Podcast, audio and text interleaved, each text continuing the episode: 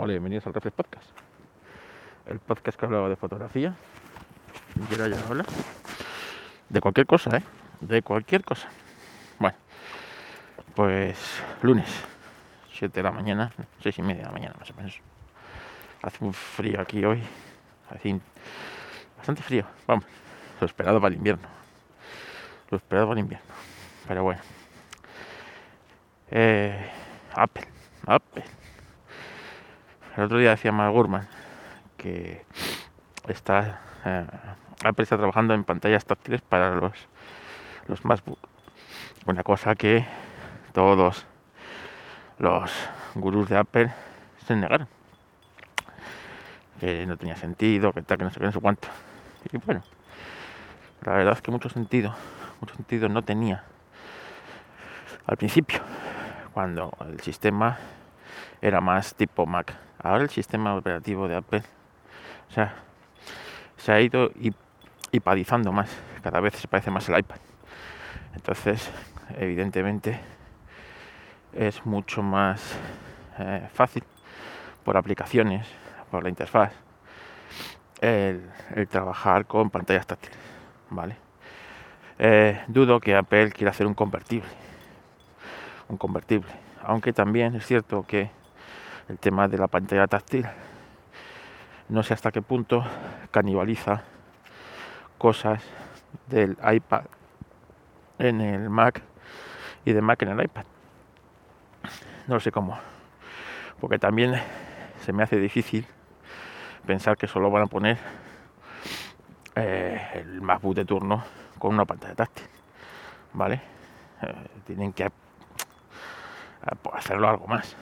Algo más dar algo más de sentido, ¿no? Así que, así que no sé, pero bueno, eso lo veremos en los próximos años. Cualquier cosa de esta empresa en decadencia, eh, de esta empresa en decadencia es posible, ¿vale? Desde que no hagan nada más de que poner una una pantalla táctil en un MacBook en el que si estás trabajando eh, fuera de un escritorio no tiene, o sea, eh, estás trabajando con el escritorio, estás trabajando solamente pues con el MacBook, tiene un cierto sentido, ¿vale?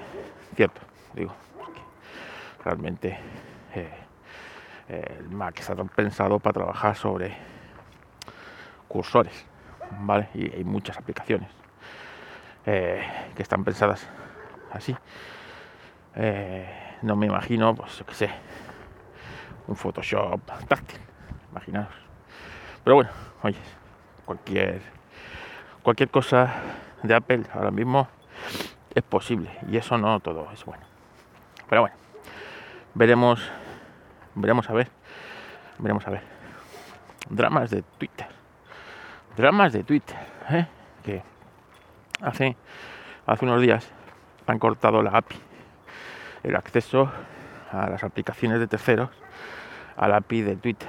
Pero parece ser que no a todas, sino a las gordas, pues a TweetDeck, a Tweet, eh, a Tweetbot, todas estas que, por ejemplo, la de Tweetbot, eh, que es la que usaba Decar y yo alguna vez he usado, parece de más, más así, ¿no?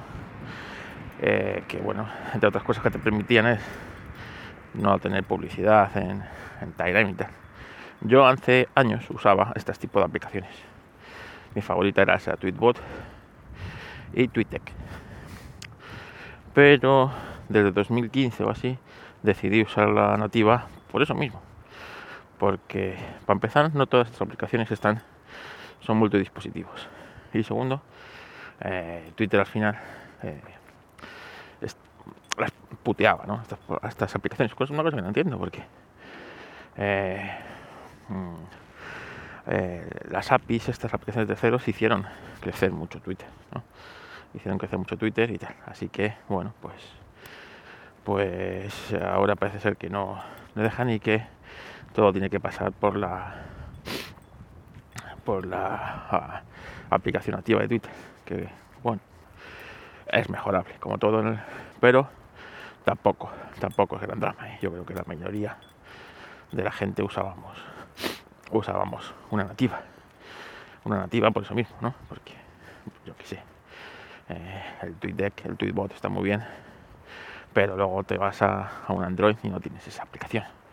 Entonces, bueno, pues, pues dramas de Twitter. TweetBot, si te metes en su página, anuncia que tiene una instancia de Mastodon donde, bueno, pues ha cogido un Mastodon y ha hecho una especie de social para ella, ¿no? Para gente que no quiere, eh, que no quiere, que no quiere eh, volver a la aplicación nativa, no lo sé. Estas cosas ahora no son muy inteligentes, porque si tú lo que quieres es, bueno, después de eh, el terremoto que ha sido la llegada de los más a eh, huida de anunciantes, huida de usuarios, quieres estabilizar un poco la plataforma, pues este movimiento quizás deberíamos haber esperado hacerlo poco más adelante, un poquito más adelante. Pero bueno, no seré yo el que le dé lecciones a Elon Musk de cómo, eh, de cómo llevar su empresa o tirar su dinero, no sé. Como dije el otro día, no sé si este año veremos, eh, en un futuro hablaremos como eh, la caída de Twitter o la salvación de Twitter, la llegada de Elon Musk. Pero bueno, lo que está claro es que Mastodon yo ahora mismo no lo veo una, una opción, una opción, pero, bueno. Y eso que yo llevo en Mastodon desde 2018, ¿eh? pero, pero, pues entras ahí, eso es un ideal. Faltan, yo qué sé, te falta el, el, el bajo del desierto corriendo por mitad de la cartera. No, no ves, no ves ahí ¿sabes? Eso las instancias, que si una, que si otra, que si... Eh, yo estoy en el social, pero luego hay 20.000 instancias más, no sé. No es muy intuitivo, eh, tienes que querer ponerte a posta y vamos a ver qué encuentras, ¿no? Entonces, no sé. Mal asunto, mal asunto. En fin. Bueno, pues que os deseo que tengáis un feliz, un feliz lunes y una semana que tengáis una buena semana. Yo la tengo un poco complicada con cuestiones laborales, así que no sé si puede grabar mucho o no, pero lo voy a intentar. Así que, venga, que tengáis un bonito día de lunes.